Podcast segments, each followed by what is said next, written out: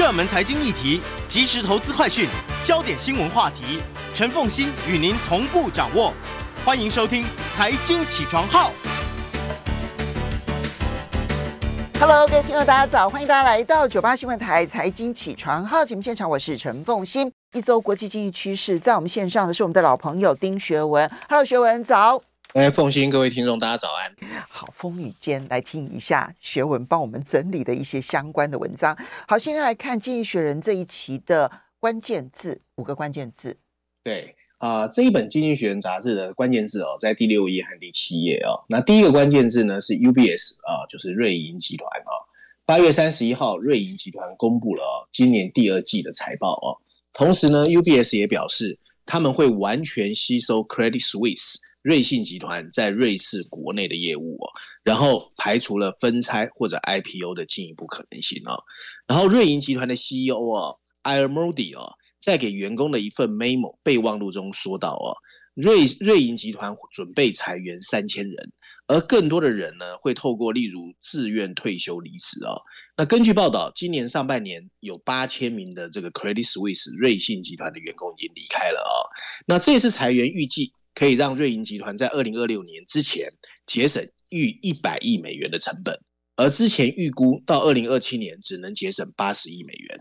第二个关键字啊，土耳其央行八月二十四号，土耳其央行决议升息三十码啊，那幅度比原来预期来的高啊，显示新一批的这个央行决策官员已经决定用激进的手段对抗。当地将近百分之五十的 inflation 通货膨胀率啊，那它的货币里拉呢也应声大幅升值百分之三。今年刚刚上任的央行总裁 e l c o n 啊带领之下啊，土耳其货币政策委员会啊已经把利率从百分之十七点五调高到百分之二十五，是过去二十年的最高。尽管土耳其的政策利率仍远低于当地的通货膨胀率，但这是他的总统 Erdogan 啊。在五月仍成功连任以来的第三次升息，由于外资近年来已经从土耳其撤资，所以他承诺要采取比较正统的货币政策。嗯，第三个关键字哦，劳力士哦，那很多人都知道这个表哦。八月二十五号，钟表业传来重磅消息，手表业的龙头劳力士宣布收购全球最大的奢侈。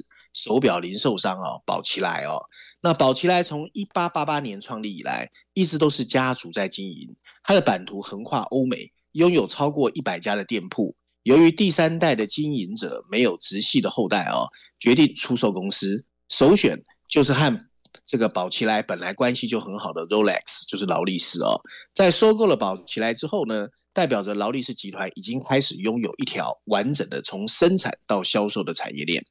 第四个关键字，比亚迪 BYD 哦，九月一号，全球电动车出货量现在它是冠军哦。比亚迪公布财务报表，上半年的毛利比上一年的同期增长了百分之一百以上，全球销量也增加一倍以上，净利增长则超过了一倍。今年上半年的净利是人民币一百零九点五亿啊，相当于十五亿美元，去年只有人民。币三十五点九亿哦，所以成长代表什么？Triple 三倍哦。那特斯拉在中国的杀价策略几乎对比亚迪没有产生影响。对，日本的 Nomura 预计哦，得益于完善的电动汽车供应链和丰富的产品线，比亚迪在中国的销售业绩也是跑赢同行。不过，对于未来，报告中也提及，电动汽车的海外市场也许会让比亚迪打开更大的空间。今天最后一个关键字哦，俄罗斯的天然气。八月三十一号，数据显示，今年一到七月，欧盟成员国买进了百分之五十以上的俄罗斯天然气 LNG 哦，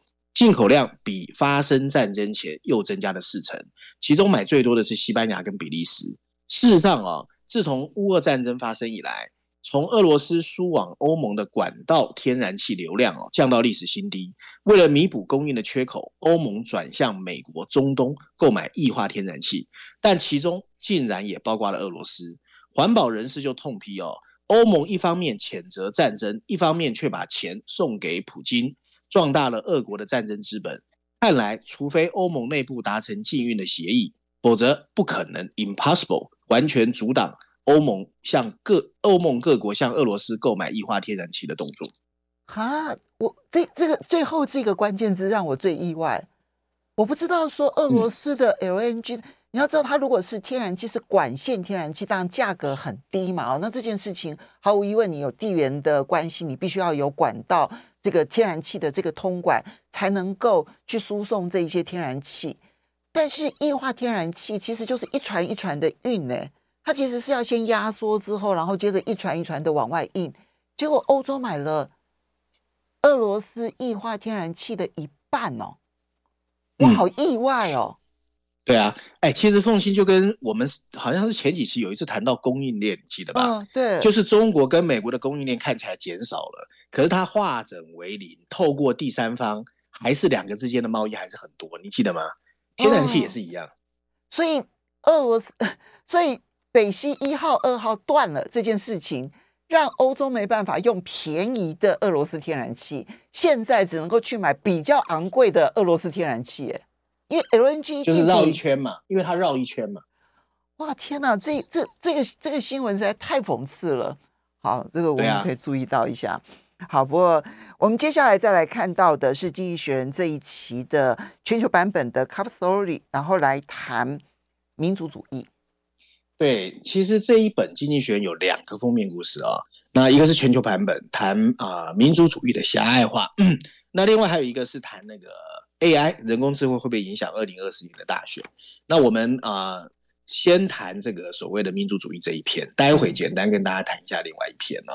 那这一篇呢，其实是在绪论第一篇，还有所谓 briefing 专文啊，用了两篇文章。那主要呢是聚焦在民族主义在全世界啊越来越狭隘、偏执，还有排他哦。那我们先看一下封面设计哦。那在封面设计上呢，大家会看到是黄色跟黑色的交错哦。然后你看到有一个侧影，那基本上拿着旗子在呐喊哦。不过这一次不是川普了啊。那上面有一排黑色字体，写的是。偏执性民族主义是怎么慢慢在腐化的啊？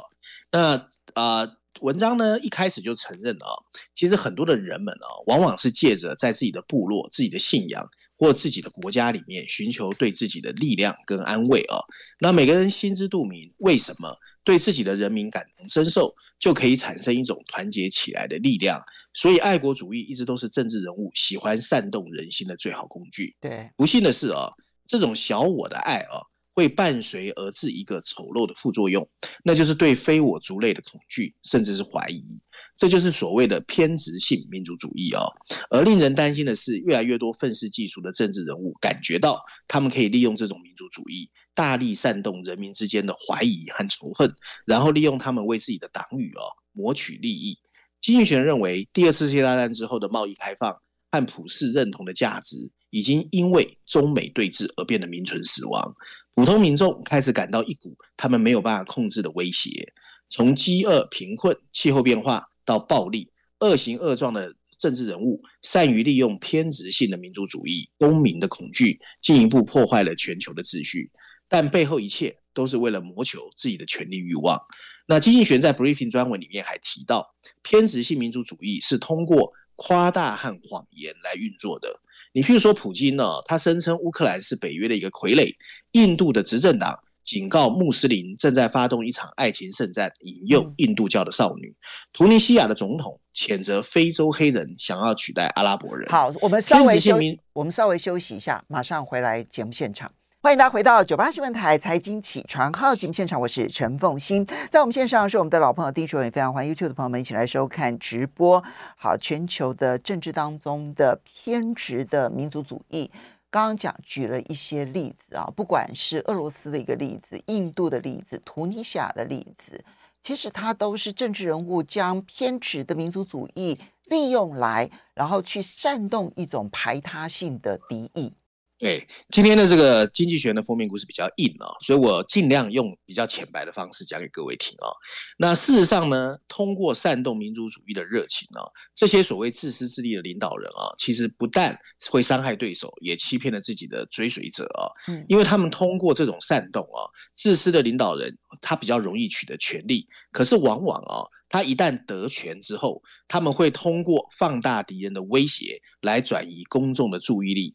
避免他们的权力受到在野党的制衡哦。尼加拉瓜的总统哦，Otego 哦，就展示了一个 case 哦。他从二零零六年掌权以来，一直就在努力的妖魔化美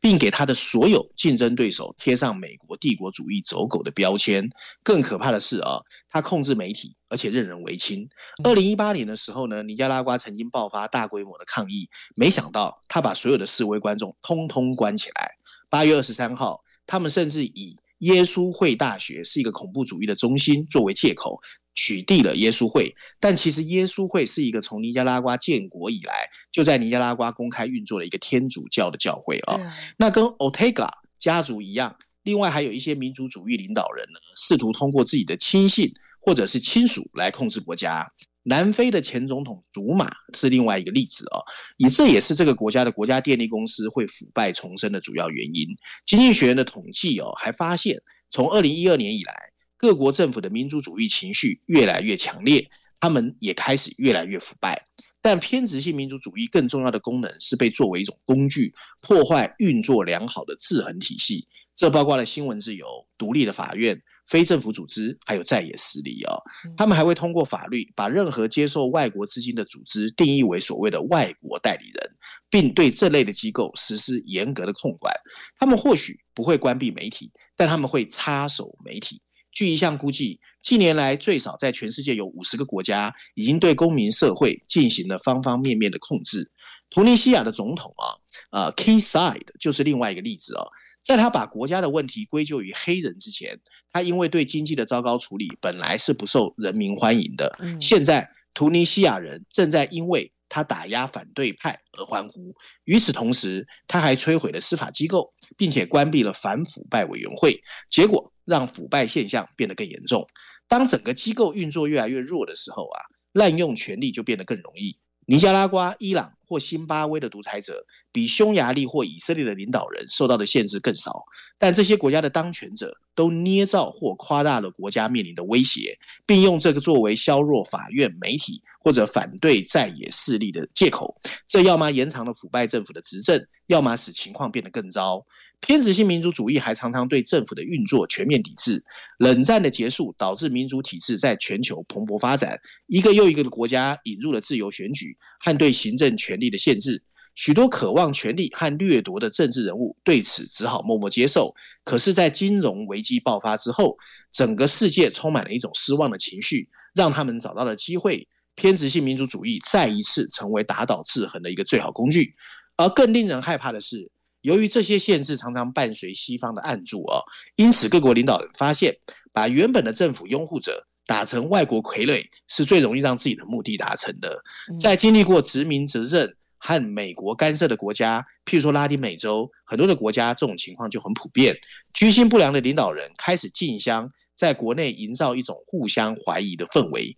然后让忠诚出身高于一切，就是你忠不忠诚、出身正不正确最重要，并把异议分子全部贴上国家叛徒的标签啊。文章最后，经济学说，整个看起来偏执性民族主义在全世界不容易消失，这类的领导人正在全球各地源源不断的越来越多，他们的动作变得比十年前更加肆无忌惮，伴随着西方。对自己的民主理念也开始失去信心。中国正在推动一种根植于民族主义的专制治理模式，他不欢迎国外的干预内政，也不欢迎对中对国内的政治理念说三道四。经济学人在文章最后再次强调，更好的生活不应该和哪一个种族或者忠不忠心有任何的关系。嗯。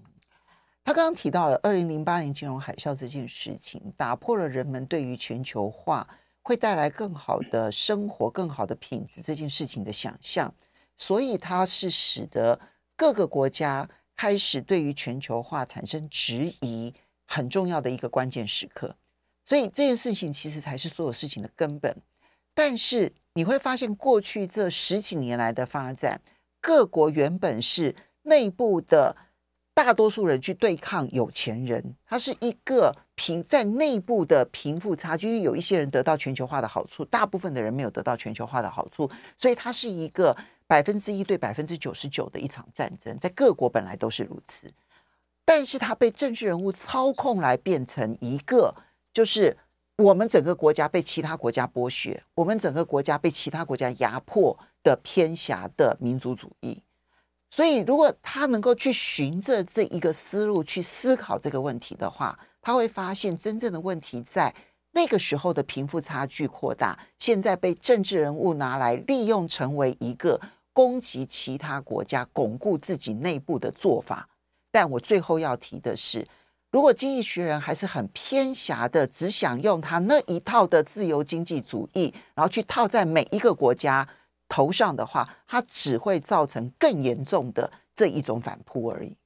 这种偏狭的、偏执的民族主义的反扑。不过，不过，凤欣，我我看他这个文章的文字啊，嗯、我的感觉他其实是呼吁居多，哦，也就是说有这个现象在蔓延。然后我们。怎么去看这件事啊？你不要去看一个国家，你看看金砖集团峰会哦，对，为什么能够吸引这么多人来？其实是一样的概念，就是大家这些南方国家觉得都没话语权，都是 G7 的国家来代表全世界制定秩序，所以这种所谓的百分，你刚才说的百分之九十几的人，其实是一个集结。那从各国的政治状态看，它是有可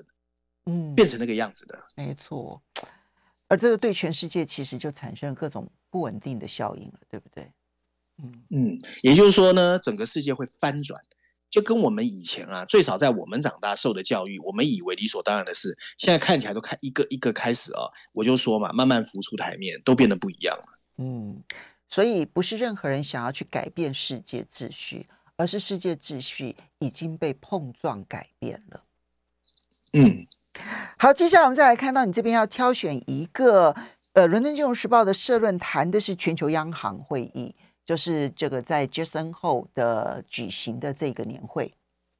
对，这一篇是《伦敦金融时报》的社论哦，但是我必须要说，这篇文章我觉得写得非常好哦，嗯，因为最近因为通货膨胀开始有点缓和，大家已经不大去管啊通货膨胀利率这件事情了。可是《伦敦金融时报》点出了一个真正的事实哦，它的标题就下得很好，它的标题是哦，我们看到的一个反射性 Jackson Hole 的教训，什么意思啊？大家知道 Jackson Hole 代表的是全球央行年会，就代表全球央行的行长哦，他用了一个字叫 reflective，就是说他们现在做事情就是发生什么事我做什么事，所以叫 reflective。他说这样子的一个全球央行其实正在带给我们一些教训啊。那补充标题写的是，全球央行要赶快跟着全球经济的越来越动荡，赶快做调整。所以他其实不以为然了，不是像我们表面看到的，哇，没事了，通货膨胀解决了。不是，文章一开始他说，上个礼拜的 Jackson Hole 全球央行年会上，我们看到全球央行行长，其实你仔细看他的表情，一个个陷入了沉思。二零二二年，就一年前的这个会议上。当时的全球通货膨胀接近四十年来的新高，货币政策制定者发出来信息非常 simple，非常简单，那就是我们一定要让利率走高。可是今年用美国联准会主席鲍尔在演讲时说的话，虽然通货膨胀仍然过高，但升息后的利率已经开始抑制需求，而且物价正在放慢，所以这一次的讨论方向转向了不断变化的全球经济格局，就现在的经济格局完全不一样。从气候变化到地缘政治的紧张，今年传达出来的信息是，央行决策只会变得越来越复杂，越来越难。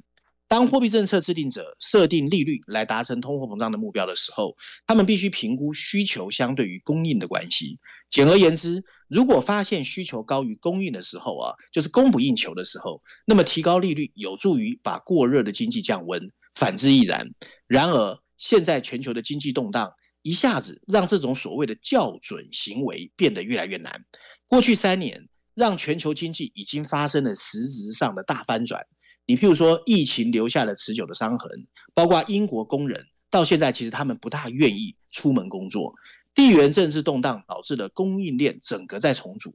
气候变化正在推动全球能源市场的重大转变。与此同时，人口老化、人工智慧革命。还有对政府支出的不断增长的需求，增加了更多更多的变数，和对供应需求当然也会发生影响。鲍尔把今天的利率设定整个描述为，就像在很多乌云的天空中，被迫依靠天上的星光在导航。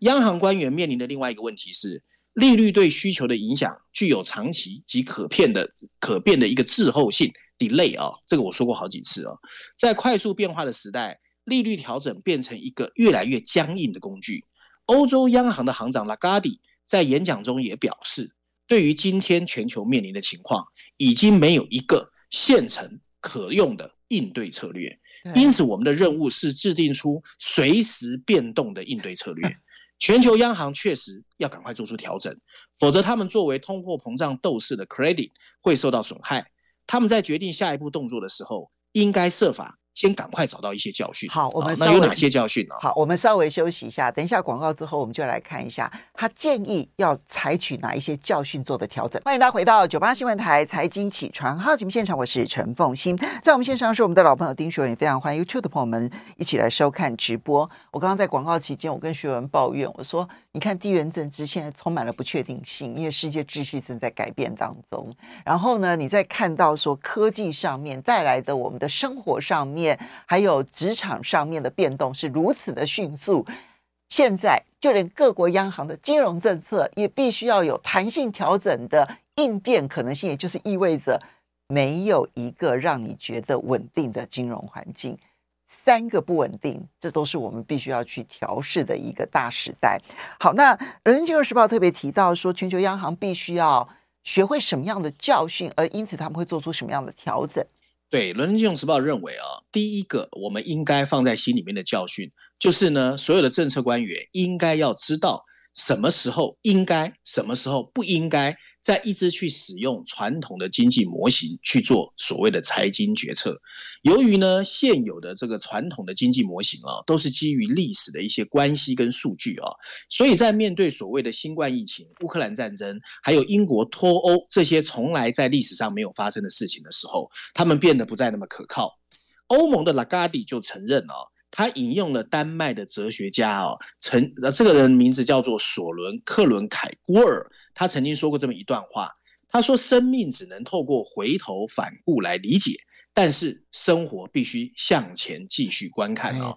那第二个教训就是呢，全球央行的行长需要增加自己对供给动态的理解，不能只 focus 在需求。你评估需求面，从消费者信心到信贷状况，往往比判断贸易、能源和劳动力的长期变化容易得多。过去几十年，全球化支持了供给的灵活性、商品、工人和资本的自由流动，所以供给看起来是非常非常的容易预测。但新的地缘政治摩擦已经开始导致供应弹性的减弱，还有波动性的加大。货币政策制定者需要更广泛的专业知识，还有不一样的产业 know-how 跟数据的收集，才有办法看得懂全球供应动态的变化。而对国内外结构性经济变化的更深入了解，不仅有助于央行行长制定当前的利率，而且有助于决定要不要继续升息。它还有助于回答更广泛的问题。也就是说，你们为什么设百分之二的通货膨胀目标？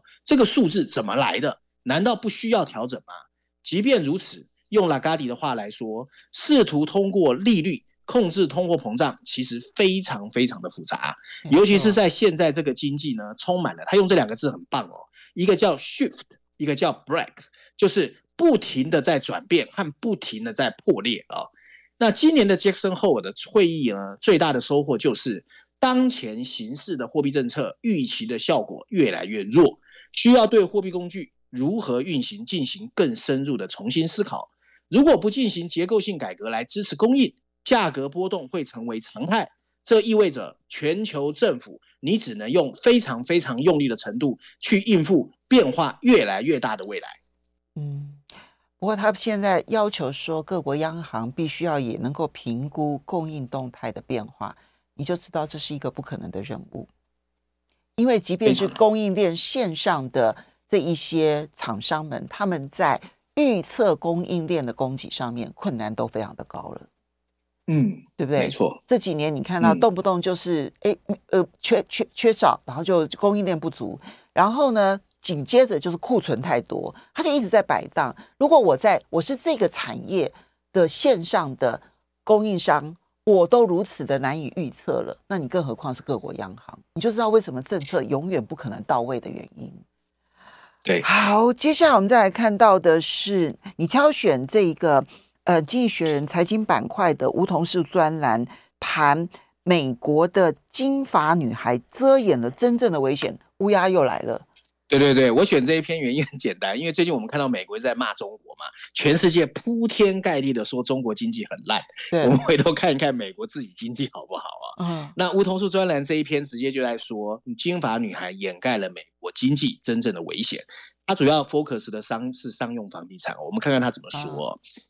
他、嗯、说呢，随着美国经济呢看起来没有衰退，而且经济数据越来越好，连美国联准会都放慢了升息步伐。大家开始讨论的就是，哇，美国经济已经 OK 了，没问题了。这明显是一个金发女孩的情况啊。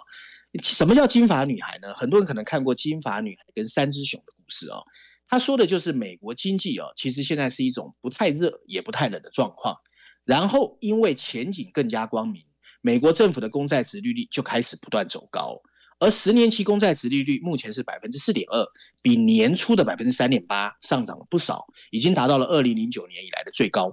那乌鸦的经济学人就认为，这么好的经济信息对金融前景的影响就没有那么乐观了。事实上，各个市场已经开始受到殖利率上升的挤压，甚至威胁了整个金融的稳定。天价的公债殖利率意味着相当大的财务困境正在开始酝酿。随着每一项强劲的经济数据出现，威胁只会加剧，这什么意思啊？他举了商业房地产的例子啊。按照全球商业房地产高力国际的统计啊，今年年中中间的中，美国办公大楼的空置率已经达到了百分之十六点四，比二零零七年时候的金融危机还要高很多。